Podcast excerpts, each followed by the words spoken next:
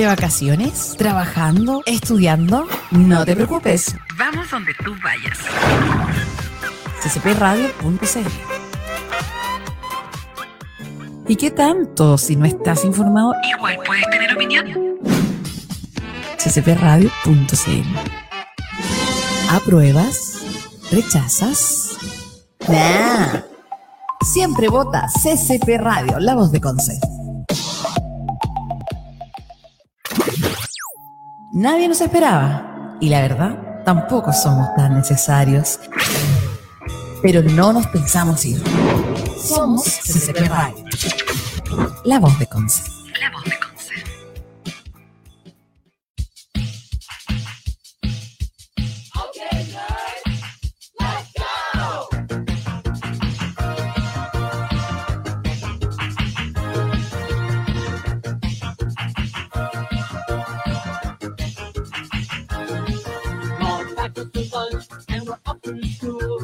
call us nerds because we're so uncool. They laugh at our clothes, they laugh at our hair. The girls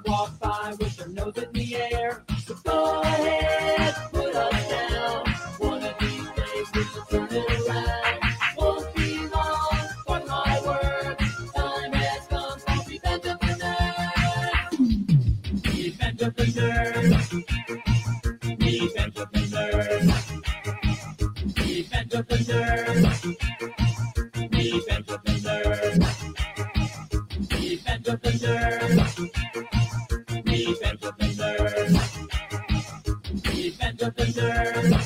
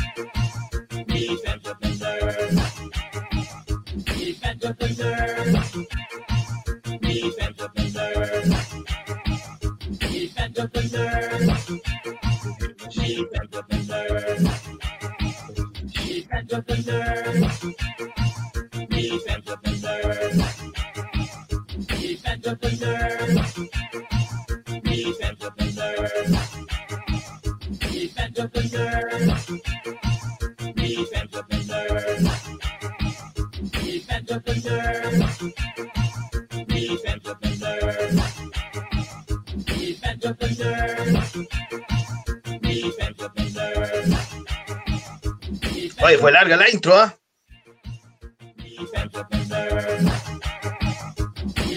Ahora sí, mucho de nada baile. Voy a bajar un poquito esta cosita. No, después me lo he hecho.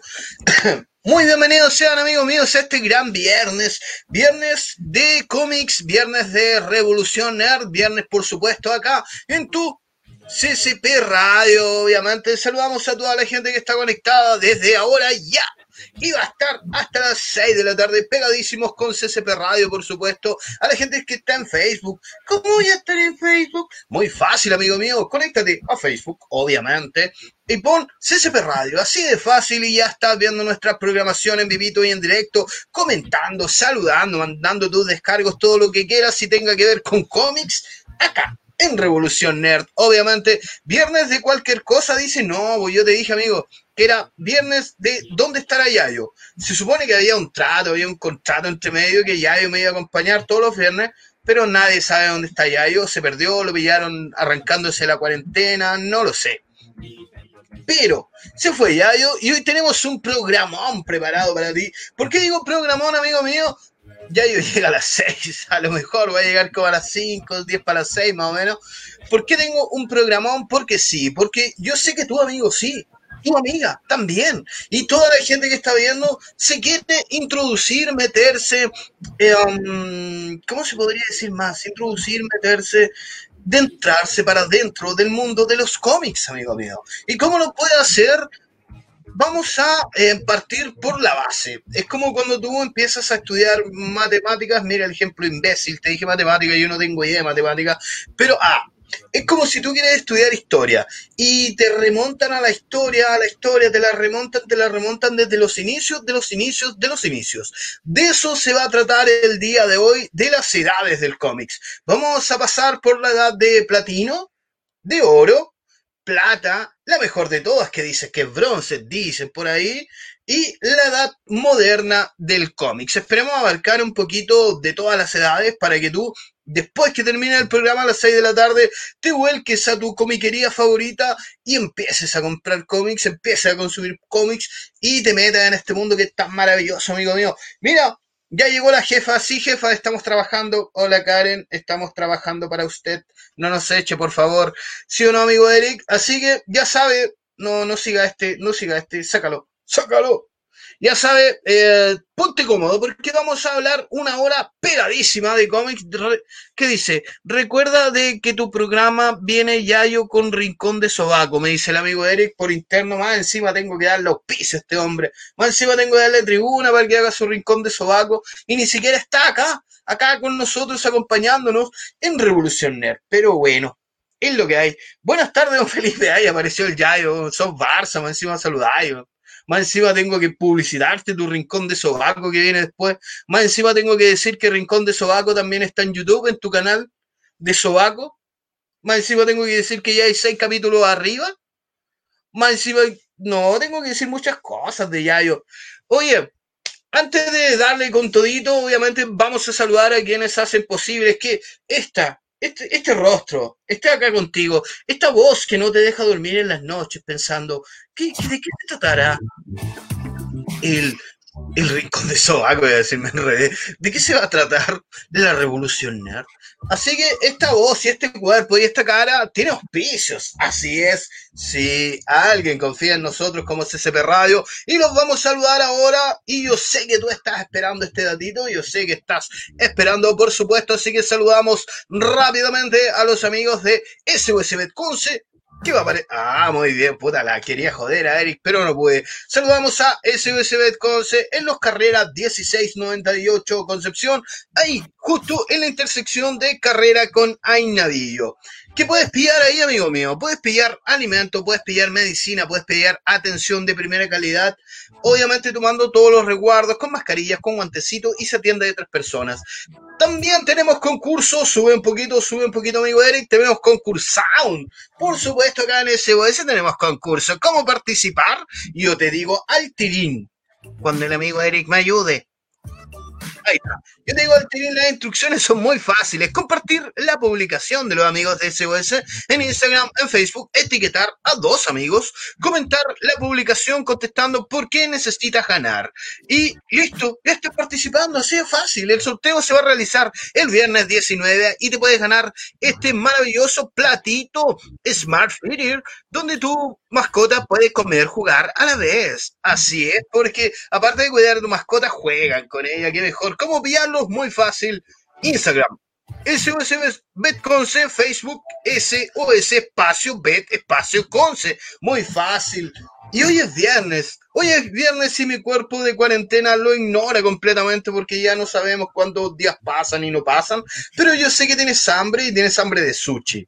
Y cuando tienes hambre de sushi, nosotros tenemos la mejor opción, que es. Ahí está. Kabuto Sushi. La mejor opción es sushi, amigo mío. Mira, ahí tenemos, eh, tenemos roll, tenemos hand roll, tenemos bowls. Ahí tenemos 20 piezas en 4.990, amigo. 20 piezas de sushi, ¿qué hay de hacer con tanto sushi?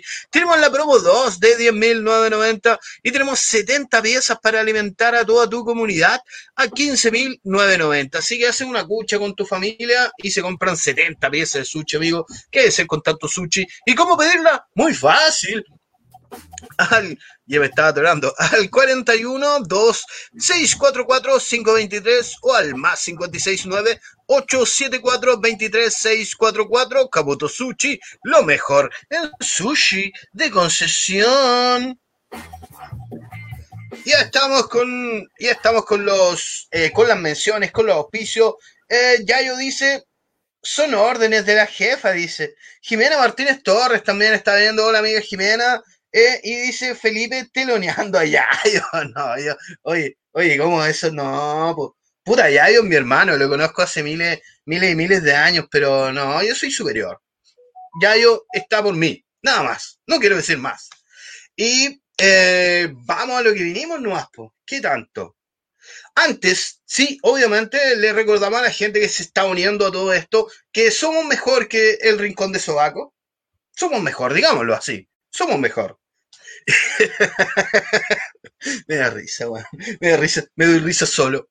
Y eh, te tengo una tremenda efeméride del día de hoy. Yo buscando entre, entre mi ropa, entre la que está sucia, limpia, entre la que ya no se puede usar nunca más, entre la que está ahí tirada por algún, por algún rincón del tiempo-espacio, traté de buscar mi polerita y no la pillé. Así que me puse una de Hulk nomás.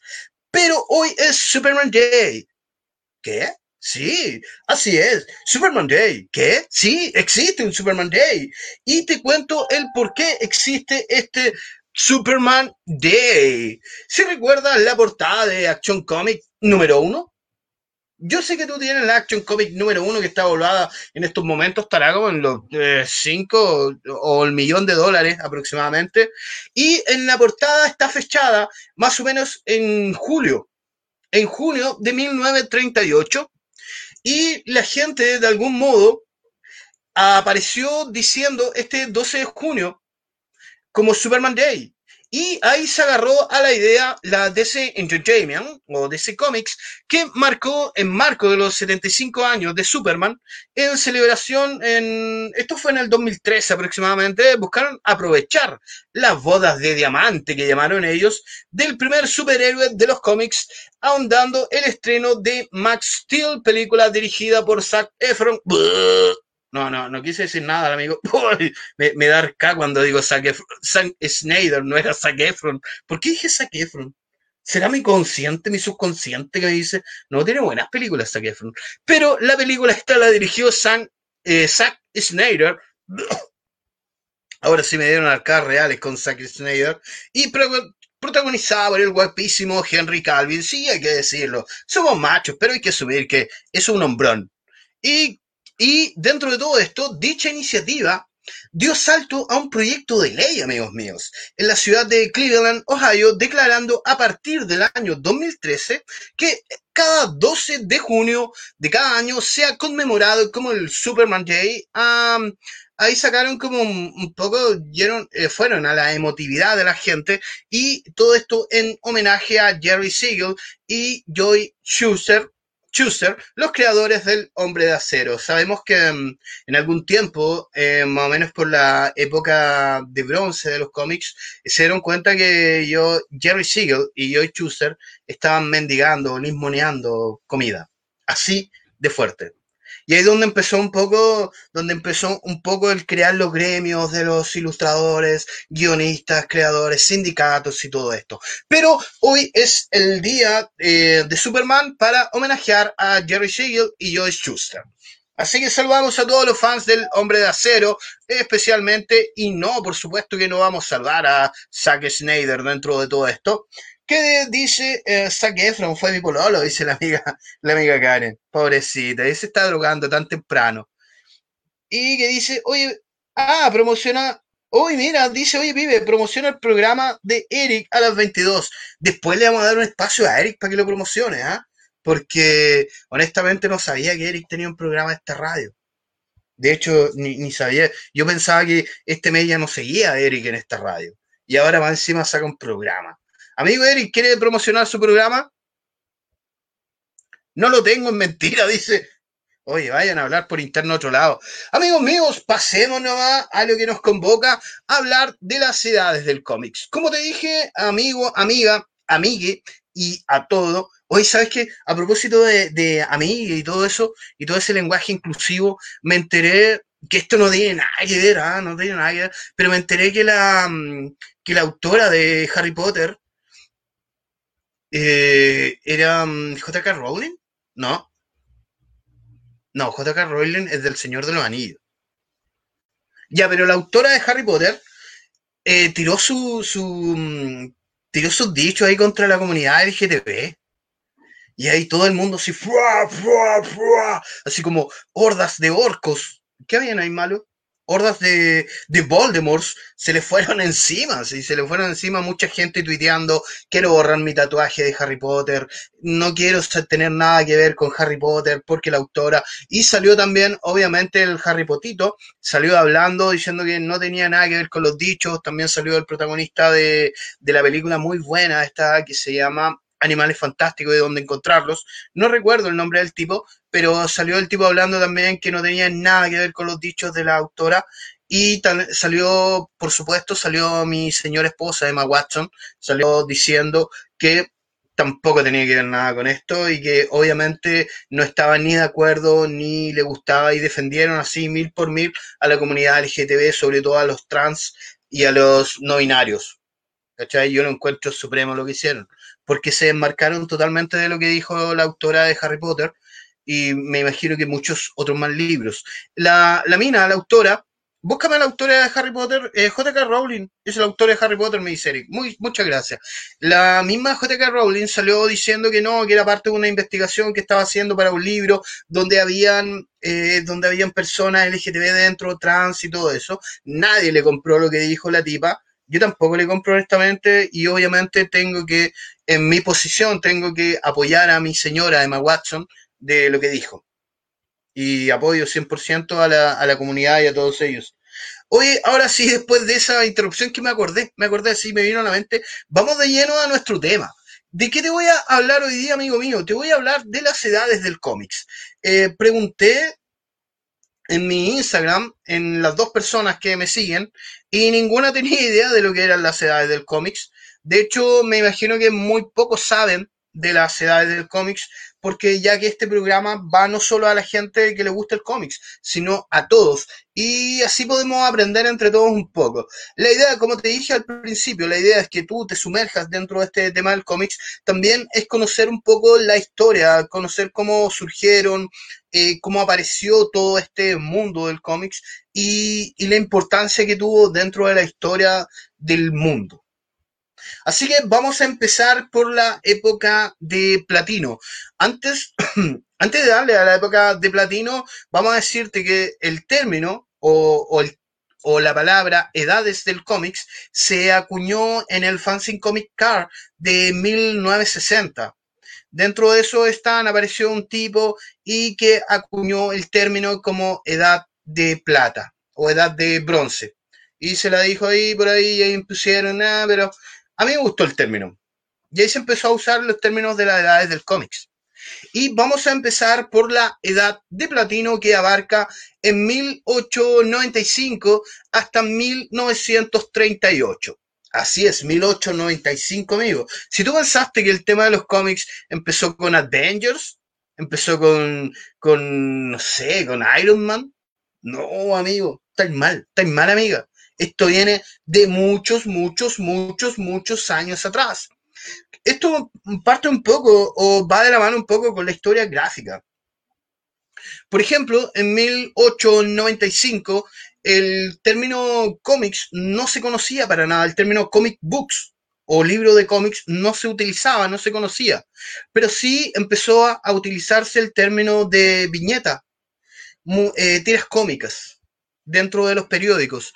Y dentro de un periódico, en 1895, apareció el famoso Yellow Kid o Chico de Amarillo. Esto apareció en, una, en un reconocido periódico de un multimillonario de ese entonces, que el nombre era Howard Halley, y esto apareció, como te dije, en 1895. Eh, de ahí sale, mira lo que te voy a contar, ah, mira cómo educamos a la audiencia, ¿no? Eh, de ahí sale el término prensa amarilla. Lo especial que tenía el Yellow Kids era que sus diálogos estaban en su ropa, como se ve ahí, como se ve en, el- en la ficha número uno, como se ve ahí, aparecen los diálogos en su ropa. O sea, todo lo que él tenía que decir iba impreso en su camisa amarilla.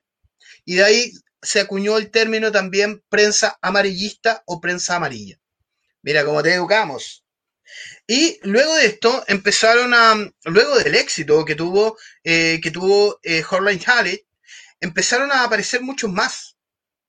Y apareció el primero que me imagino que todos conocemos, que era Popeye el Marino, o Popeye, como lo conocemos todos, que apareció en una, en una tira cómica igual, que se llamaba Theater, eh, Timber Theater, donde aparecían todos los personajes de Popeye, y luego, después del tiempo, empezó a, mm, empezó a tomar más popularidad Popeye dentro de todo y la tira se llamó solo Popeye.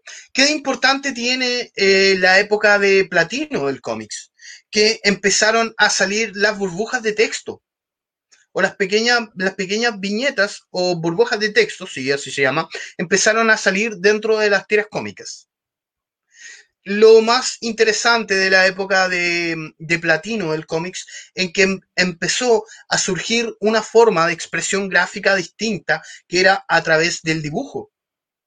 Y muy importante también para destacar dentro de todo esto, es que ahí en ese tiempo no se le daba importancia, vamos, no, no enredar así, pero vamos a mencionar algo que lo vamos a resaltar mucho después, que acá no se le daba importancia ni a quien entintaba, ni a quien dibujaba, ni a quien hacía el guion, ni nada por el estilo, solo se ponía la tira cómica y de cierto modo, alguna u otra ocasión, aparecía el, creador de la tira.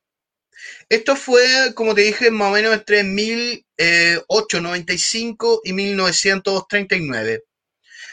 Lo más importante que sacó esta era de platino fue eso, empezaron los globos de texto, salió Popeye el marino, y empezaron a tomar mucho más importancia las tiras cómicas. Y después pasábamos así rápidamente y raudamente a la época de oro del cómics. Esto fue entre 1938 y 1956, donde empezó la, la ahora llamada DC Comics, que antes eh, tenía, tenía otro nombre. Antes se llamaba. Espérate, dame un segundo, que me están, me están hablando estos. ¿Por qué me hablan cuando uno está, uno está al aire? Se llamaba National Allied, Allied sí, National Allied Publication, y que ahora, más, eh, y que después, muchos años después, lo conocemos como DC Comics. Qué importante y qué marcó el inicio de la época de oro del cómics. Es lo que estamos diciendo al principio lo marcó Superman. Lo marcó la creación en julio de 1938 en la primera aparición del Hombre de Acero en Action Comics 1.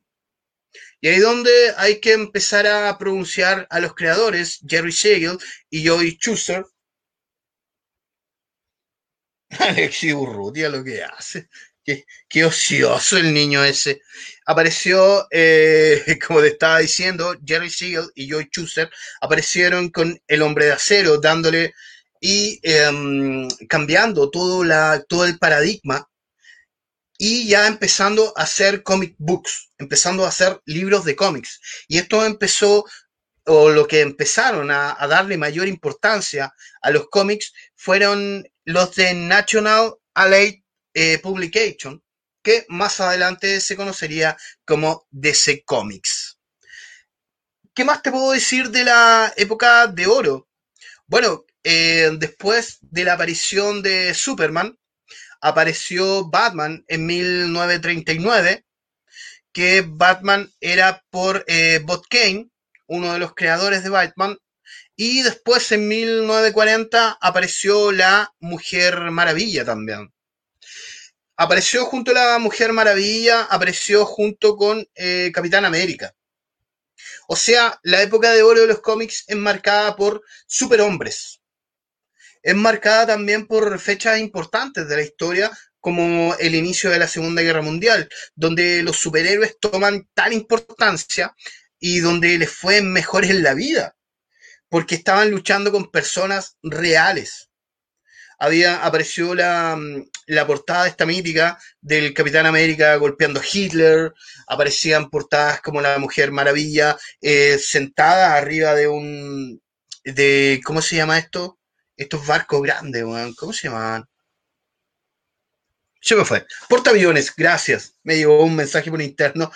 Aparece montada en estos portaaviones. O sea, todo lo que había eran superhéroes, hombres con superpoderes, hombres con magnífica apariencia, que luchaban en ese momento con, eh, con contra Hitler. y contra la guerra. ¿cachai? Ellos querían acabar con la guerra. Luego de esto, eh, volverían a ser eh, populares. Entre medio de esto, entre medio de la Edad de Oro, apareció un personajillo que se llamaba eh, Frederick eh, Weltram. Bueno, pasemos que al terminar la guerra, los superhéroes empezaron a decaer bastante porque ya cayeron en ventas, ya no había quien ganarle.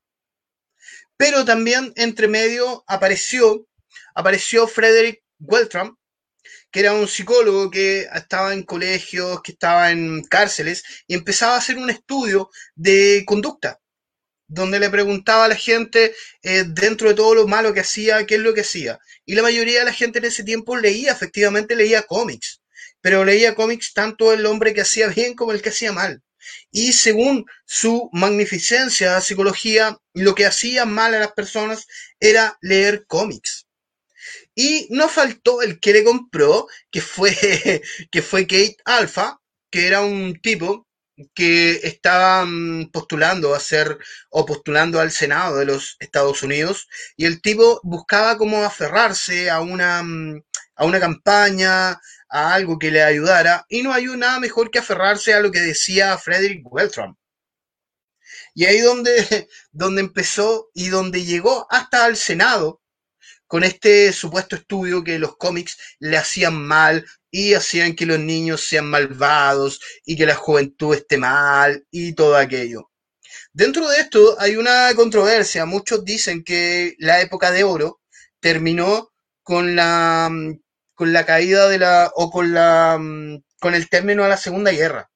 Porque ahí ya no había quien ganarle, ya no había nada más que hacer de los superhéroes pero muchos otros dicen que fue con, eh, con este Frederick Weltram y con su famoso código. Luego de esto, el Senado le empezó a poner un código a los cómics donde no podía haber sangre, no podía haber eh, peleas muy violentas, no podía haber nada sexual. De hecho, marcó el cambio del traje de la Mujer Maravilla. No podía em, haber disparos dentro de los cómics. O sea, era todo plano, todo liviano, y eso también marca la decaída, porque al término de la Segunda Guerra Mundial, y ya cuando los superhéroes no tenían a quien ganarle, empezó a agarrar más, eh, más fuerza a los cómics de western, empezaron a salir muchas novelas gráficas, románticas, y ahí donde empezaron a tomar más fuerza. Pero con esto, con el famoso código que tenía, eh, se llama Comics Code, Comics Code Authentic, algo así se llamaba, donde tenían que marcar todo eso. De hecho, este código llegó hasta el 2001 aproximadamente. Y ahí empezó como a decaer toda la industria. Muchas, eh, muchas editoriales empezaron a quebrar porque no querían seguir este tipo de código, porque no tenía sentido seguir este tipo de código y empezó a haber una replanteación tanto de superhéroes como otro tipo de novelas gráficas como el western donde había muchos balazos, muchos disparos y ahí eso daría como término a la época dorada del cómics. ¿Ves que vamos, vamos rápido? ¿Qué, han aprendido, amigos míos, hasta después de haber una prueba? ¿ah? Jessica, ¿qué tal? ¿Qué tal, amigo? Jessica Andrea Mesalillo dice, presente. ¿Y qué tal, amigo? Oye, pasando el dato, ¿ah? la amiga Jessica tiene unas cosillas para vender que no podemos decir, obviamente, porque no nos auspicia. Así que, amiga Jessica, auspícenos. ¿Qué más? Eh, bueno, después de este famoso eh, código, o Comics Code, que le empezaron a llamar, empezó, como te dije, empezó una decaída hasta el comienzo de la era de plata en 1956, que duró hasta 1951. ¿Qué pasó en esta fecha? ¿Qué marcó el inicio? DC se dio cuenta que ya no podía meter tanta violencia y ¿qué hizo? Hizo una reconstrucción de todos sus superhéroes. De hecho, luego de la, luego de la época de oro, lo único que resurgió, o lo único que salió, rescató, fue Batman, Superman y la Mujer Maravilla. Dentro, como que los que más se salvaron, los que aún vendían algo y todo aquello, luego de haber reestructurado todo, sí. Y ahí donde lo que marca la época de plata del cómics fue empezar a hacer todo de nuevo. Y lo bueno que tuvo esto, donde empezó a cambiar todo y cómo lo marcó todo, fue el cambio de Flash. ¿Conoces a Flash, cierto? Muy bien. Estaba viendo que me llegan, me llegan de repente tonteras. Y eso te estaba diciendo, uno de, los, de lo que, una de las cosas que marcó el inicio de la época de plata fue el cambio de paradigma de los superhéroes en tanto en uniforme, en nombre. Por ejemplo, el más, como te decía, el que marcó más fue Flash. Flash ya no era eh, Gay Gary, pasó a ser Barry Allen, con un cambio de traje y todo esto. Y tenemos la primera aparición de los multiuniversos en los cómics. Así es, amigo, los cómics, los multiuniversos no vienen con tu Avengers, no vienen con tu, con tu The Game, Endgame y todas esas cosas, amigo mío. Los multiuniversos son muchísimo más atrás. Estaba viendo lo que, lo que, lo que me decía la gente. Karen Mook lo está viendo, no sé por qué me aparece eso. Rodrigo Casanova Vendaño, buen amigo. Yo sé que al amigo Rodrigo le gustan los cómics y le interesa este tema. Lo que marcó también la época de plata fue que en 1961 aparecen cuatro personajes que empezaron a dar una vuelta completa al paradigma del superhéroe. Ya no veíamos a superhombres así todos musculosos, eh, con buenos trajes, sino empezamos a ver a seres como tú, o como yo, o como el de la esquina, que tenían superpoderes, que podían hacer algo para salvar este mundo. Y en 1961 aparecieron los míticos Cuatro Fantásticos, que teníamos al Hombre Elástico, al, a la Mole, la famosa Mole, la Mujer Invisible y el Hombre de Fueguito. Estos era, fueron creados por Stan Lee y Jack Kirby. Que Jack Kirby tuvo su pro- sus problemas más adelante. Eh, muchos dicen que los problemas fueron con Stan Lee, pero no fueron tan con Stan Lee, sino fue más que nada una baja de sueldo. A ellos les pagaban por página y el tipo tenía una vida de lujo. Jack Kirby vivía de lujos. Y al tipo le bajaron, le bajaron el sueldo en Marvel y pasó a DC Comics. También hubo un problema dentro de una entrevista junto con Jack Kirby, donde estaba Stan Lee y Jack Kirby. Estaban hablando de los superhéroes, de sus creaciones, de lo que hacían y todo aquello. Y al final de la entrevista todo ok, todos se despidieron y eh, la portada de la entrevista decía las creaciones de Stan Lee. Solo Stan Lee. Y es como Jack Kirby dijo, oye, oye, ¿cómo Stan Lee solo? Así que eso llegó hasta el fin. Muchos dicen que la pelea fue con Stan Lee y no fue con Stan Lee, sino fue con eh, tanto con el periodismo de ese entonces y contra la casa de Marvel Comics. Que me gusta ver comentarios, ¿por qué queréis que le haga? Me desconcentro a donde me, pongo a ver comentarios. Y ahí Jack Kirby pasó a, eh, pasó a la casa DC Comics, que lo estaban pidiendo hace rato, pero le ofrecían muy pocas lucas. Y a lo mejor le ofrecían un poco más de lucas que en Marvel. Y se fue para allá nomás. ¿Qué es lo que marca más eh, la época de plata de los cómics? Es como lo que te dije, es humanizar al héroe. Ya no eran como lo- estos hombres eh, muy, eh, muy griegos, muy esbeltos, eh, hombres casi inalcanzables, semidioses. Ya estaba el vecino de la cuadra que podía tener superhéroes. Lo marcó también la, la caída de la bomba atómica. También marcó un poco todo eso. Y ahí aparecieron personajes con radiación, como Hulk, eh, apareció Hulka también, apareció Spider-Man y otros personajes que tenían como problemas con radiación, con cosas químicas, y eran humanos. Por ejemplo, el personaje más humano que podemos tener es Spider-Man, que lo, que lo humanizaron a tal punto de ponerlo en un barrio popular de, esta- de Estados Unidos, que era Queens. Y eso obviamente a la gente le gustó demasiado. Y ahí empezó como de nuevo el resurgimiento de los cómics, sobre todo ya de la cabeza de Marvel. Lo único que hizo DC en ese entonces fue como eh, replantear a sus superhéroes. No sacó nada nuevo tampoco. o no, no hizo lo mismo que Marvel. Marvel dio la patada con Hulk, sobre todo con Spider-Man, que Spider-Man tiene una historia bastante buena con el código, con este, con este comic code, porque a Stan Lee en esos tiempos le pidieron que hiciera un cómic contra las drogas. Y el tipo lo hizo y la Comic Code se lo negó porque estaba, habían drogas. Y Stan Lee le dice, oye viejo, si me lo pidió el gobierno, dijo que especificó que estaba en contra las drogas. De hecho, el cómics eh, es cuando el amigo de Peter Parker eh, se mete en las drogas. Eh, tiene un nombre conocido el tipo. Ya se me olvidó. Tengo tanta cosa en la cabeza que se me fue. Pero eh, cae en la droga. Peter Parker lo, lo ayuda, lo saca de las drogas y ese cómic era hecho especialmente pedido por el gobierno. Y el Comic Code le dijo, no amigo, acá hay drogas, así que nones. Y Stan Lee le dio la loquera y dice, no quiero tu nones, ¡paf! Lo editó y lo publicó y el cómic fue un éxito igual. Y ahí donde se replanteó de nuevo el, el Comic Code para eh, dar unos pequeños, mm, dar un- unos pequeños salvoconductos, si se puede decir así, y empezar a dejar un poco que publicaran cosas que ya, si queréis publicar contra, con drogas, ya, pero que sea contra la droga. Si queréis publicar con armas, ya, pero que sea contra el armamentismo. Y ahí empezó como a aligerarse un poquito. De hecho, más adelante ya el Comic Code, nadie lo pesca, el Comic Code. Empiezan a surgir más cómics underground y empieza a sonar por ahí, sonar por ahí entre medio el nombre de Alan Moore que vamos a tener un programa de Alan Moore porque ese hombre merece un programa y merece la vida entera.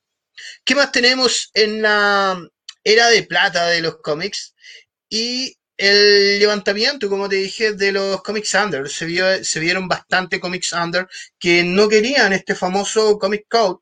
No querían pasar por la revisión ni de un gobierno, ni del Senado, ni nada por el estilo. Y empezaron a resurgir y tuvieron bastante, bastante éxito.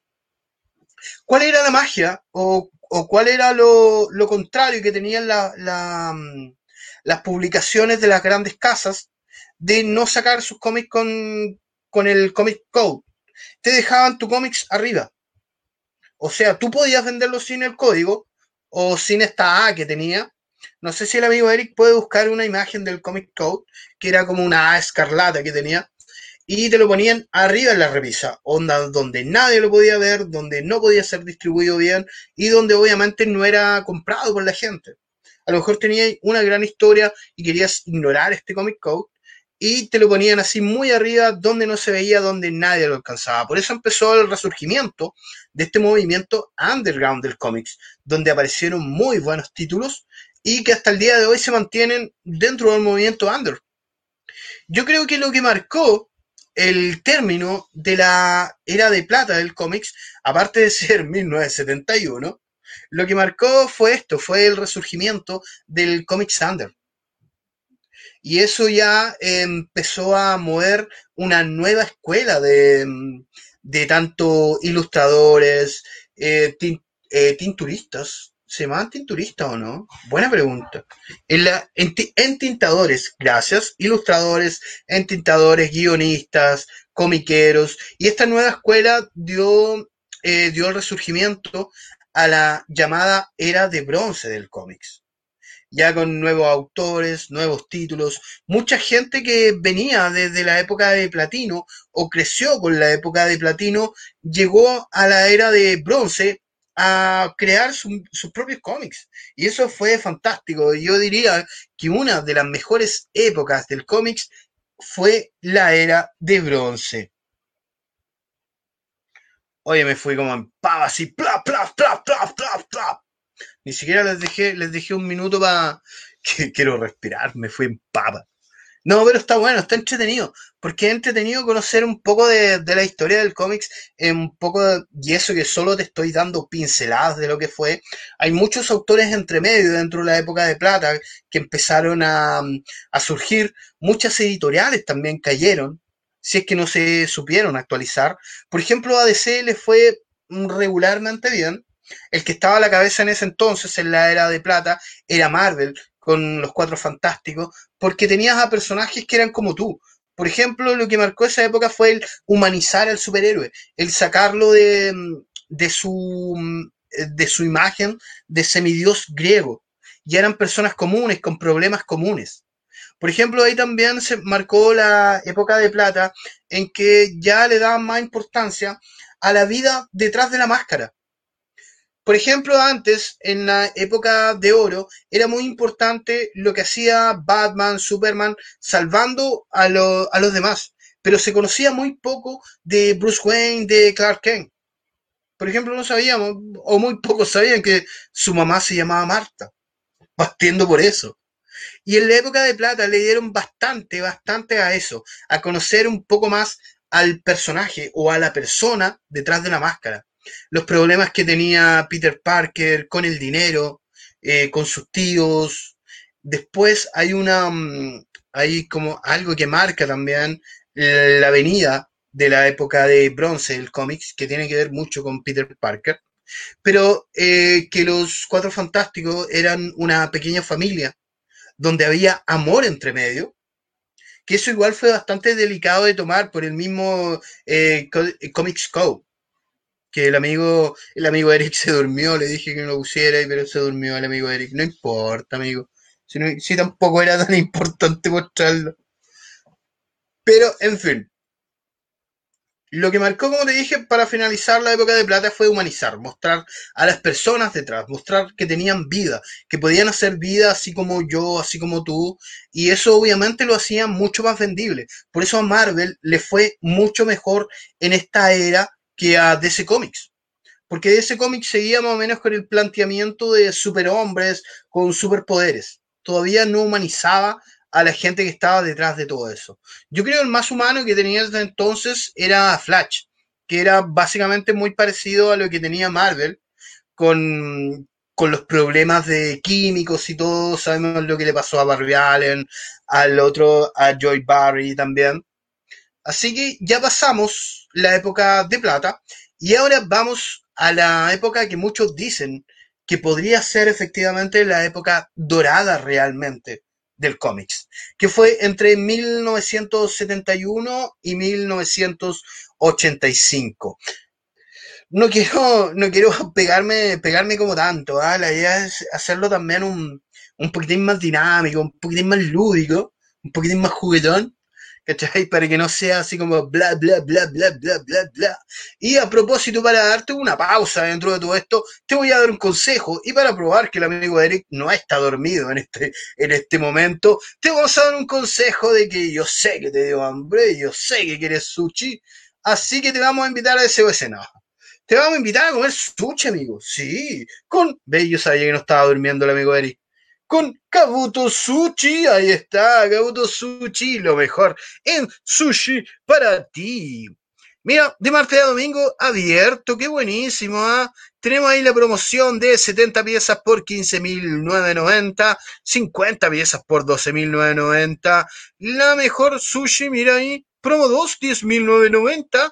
Puedes ver todas sus promociones, obviamente en su Instagram, Kabutos-Sushi. También seguirlos en Facebook como Kabutos Sushi.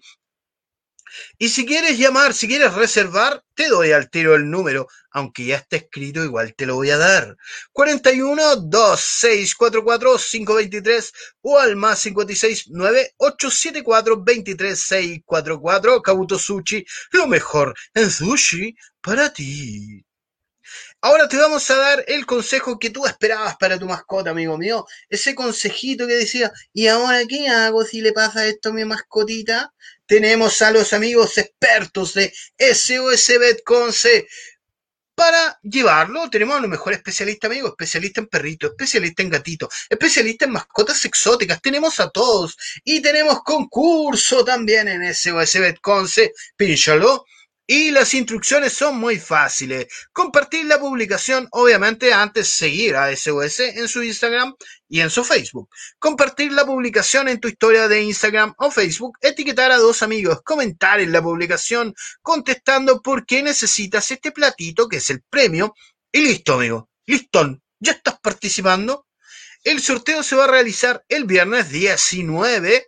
Así que puedes ganarte este platito ¿Dónde está el platito? Ahí está, Smart Feeder, para jugar, para comer, para apoyar a tu mascota en su alimentación. Así que ya sabes, sigue amigos de SOS Betconce en su Instagram como SOS Betconce. También en su Facebook como SOS Espacio Bet Espacio Conce. Los puedes pillar en los carreras 1698 Concepción, esquina Ainavillo. Ahí están en toda la esquinita. Ya se me, me- se me olvidó traer agüita, amigo.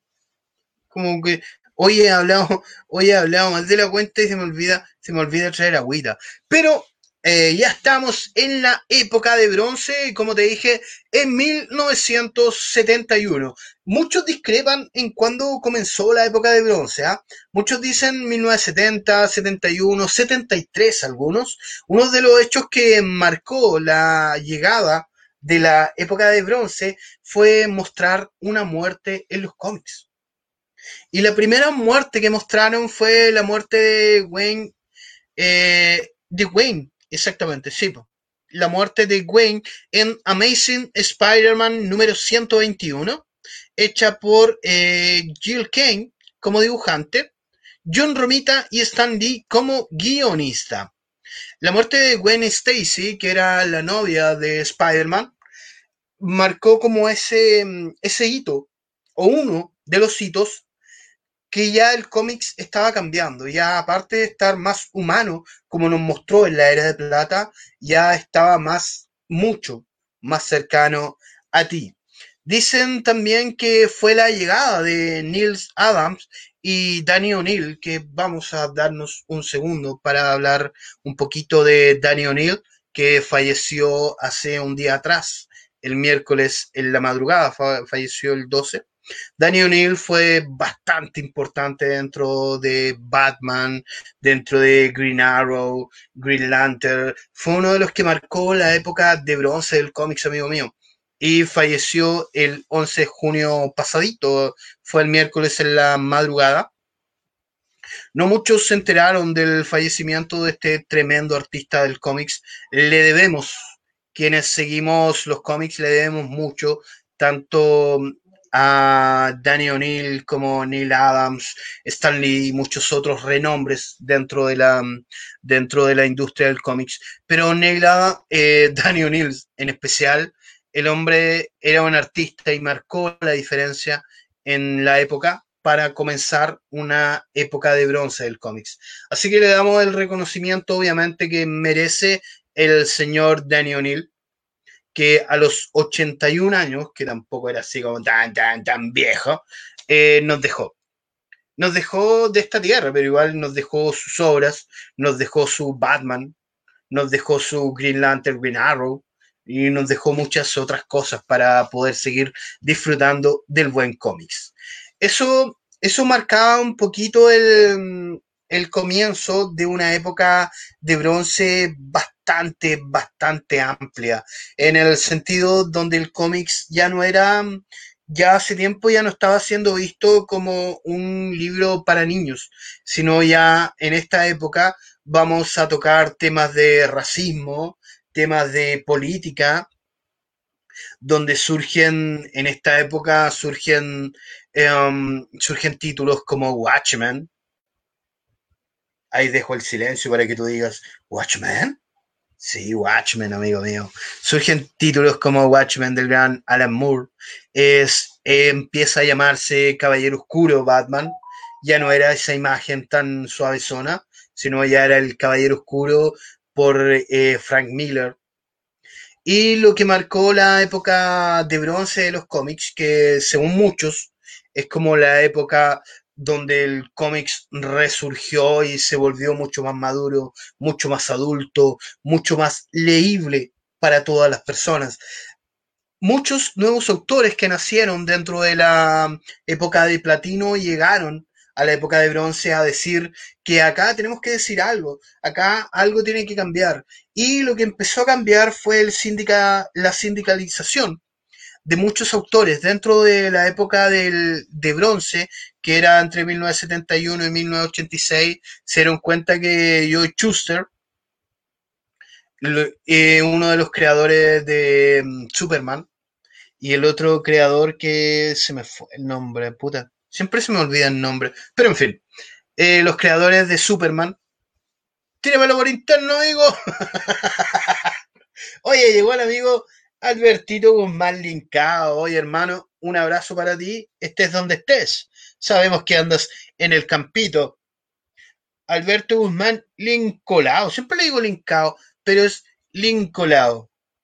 Y como te decía, pues dentro de la, dentro de la época, dentro de la época de, bronce se marcó el sindicalismo de parte de autores, escritores, eh, tinturistas, si se le puede llamar así. Delante lo dije bien, pero ya se me fue. Eh, eh, mm, mm, guionistas. Guionistas no había dicho. ¿Por qué? Porque se dieron cuenta de que estaban en la completa miseria. Y eso fue horrendo. Y el primero que marcó como la diferencia fue Stan Lee. En la cabeza en ese tiempo de Marvel Comics, empezó en todos sus cómics a nombrar incluso hasta el tinturista. Ponía ilustrador, ponía guionista, ponía cooperador, ponía eh, tinturista.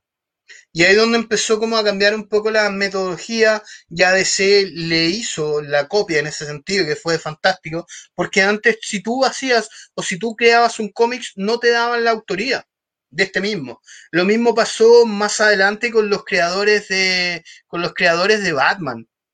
Pasó lo mismo donde tuvieron que luchar bastante para que le dieran parte de la autoría del murciélago. Y ahora ya en la época de bronce ya dijeron ya basta y empezaron a sindicalizarse. Y eso fue bastante bueno para ellos. También marcó mucho el tema del racismo dentro de los cómics en ese tiempo, en la época de los años 70, donde se veía mucho racismo, y de la mano de X-Men. X-Men tenía una de, sus- una de sus integrantes, era afroamericana, y más encima era mutante. A, a mí me gusta el término ese mutante y orgulloso, es como bacán, es como con power. Y también apareció o se le dio más importancia a los superhéroes de color. Sí, antes, en la época de plata, ya había, mm, estaba el Ave Negra, estaba Pantera Negra, que eran parte de las dos casas de DC Comics y Marvel. También acá en la época de bronce se empezó a resaltar al hombre de color o al hombre negro. Y apareció Luke Cage número uno, donde ya teníamos un héroe más serio, un hombre humano, sin, sin mayores eh, superpoderes o sin mayores cosas, pero teníamos a un hombre de color encabezando un cómics. Y eso ya era fantástico. Y lo, yo diría, lo que más marcó la época de bronce fueron los primeros Grand Crossover. Si bien ya habían aparecido un par de Avengers dentro de Marvel, DC, puta, no quiero decirlo así de una forma despectiva, pero DC dijo, yo sé hacer crossover, aparte de la Liga de la Justicia, y te voy a enseñarte cómo. Y apareció lo más lindo de la historia, que es Crisis en Tierra Infinita. ¿Por qué leer Crisis en Tierra Infinita, amigo? Porque es una maravilla. Es una maravilla. Y también, an- eh, anterior a eso, Marvel apareció con eh, Guerras Secretas o Secret War, que también era buena, no al nivel de Crisis en Tierra Infinita, pero también marcaron esa época de los grandes crossover, de donde juntaban a todos sus, a todos sus superhéroes y luchaban por a lo mejor con un enemigo común, contra uno de ellos mismos, que era como lo mejor. ¿cachai? Y dentro también de ahí está Crisis en Tierras Infinitas, qué lindo, qué lindo, amigo mío, qué lindo. Ponte la de Secret War igual. Esto fue, eh, Secret War fue primero, fue en 1984. Duró desde 1984 a 1985. No tuvo mayor continuidad eh, Secret War. En cambio, eh, Crisis en Tierra Infinita fue del 85 al 86. Fueron 12 volúmenes, bastante extensos, bastante buenos, donde también se marcó dentro de la época de bronce el mayor hilo, darle mayor hilo, dar- darle mayor continuidad a lo que se estaba haciendo. Ya, por ejemplo, un suceso ya no se perdía en el tiempo-espacio, sino podía continuar. Robertito Valdés Rodríguez, ¿cómo está, hermano Roberto? ¿Cómo va la vida? ¿Cómo, cómo van las cosas por su lado. Así que lo que marcó básicamente la época de bronce fue que ya los superhéroes se enfrentaban a problemas reales. Ya se enfrentaban contra, la, contra lo político, y se enfrentaban contra el racismo, contra el feminismo, que apareció Tormenta también, como te dije, de los X-Men, aparte de mujer, era de raza negra.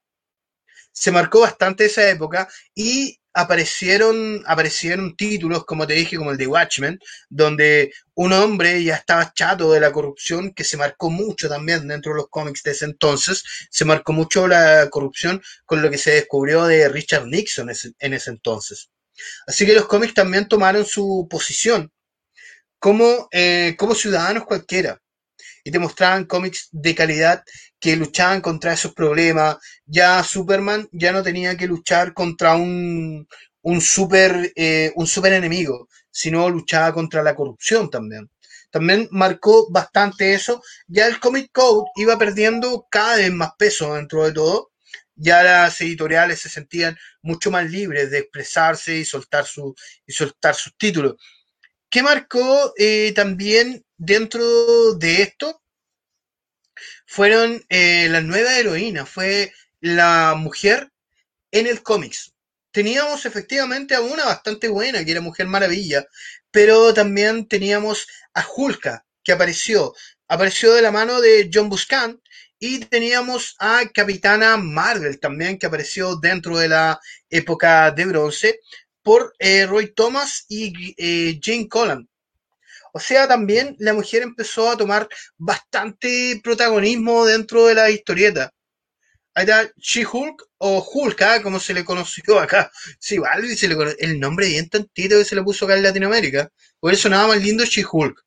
Acá sí, llamada, llamada en todo el mundo, pero acá se le ocurrió a alguien llamarla Hulka. Eso me, me parece que fue en una, partido desde una editorial argentina, el nombre Hulka. Y de ahí obviamente empezó a distribuirse a toda Latinoamérica para seguir con ese nombre. Lo importante de todo esto es que la mujer tomó un real o, la visión femenina tomó un real protagonismo dentro de los cómics. O sea, ya no era la novia de alguien, ya no era la amiga, compañera, sino ya era ella misma la heroína. Y eso obviamente gustó bastante. Dentro de lo que se puede decir del término de esta, de esta era, ya que Oye, son las seis.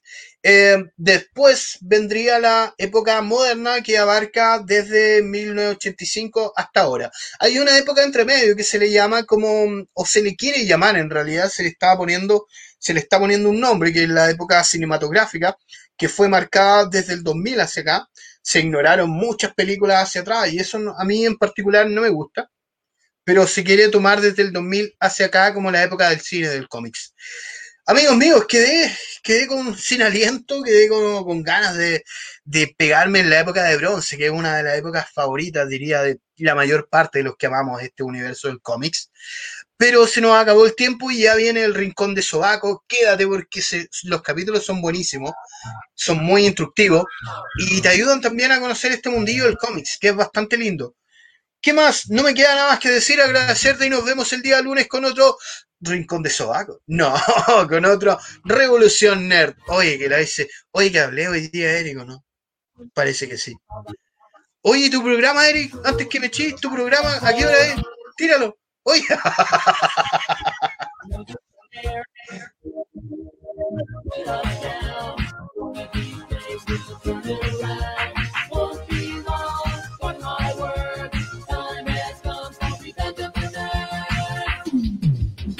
Central Pacers. The Central Pacers. The Central Pacers. The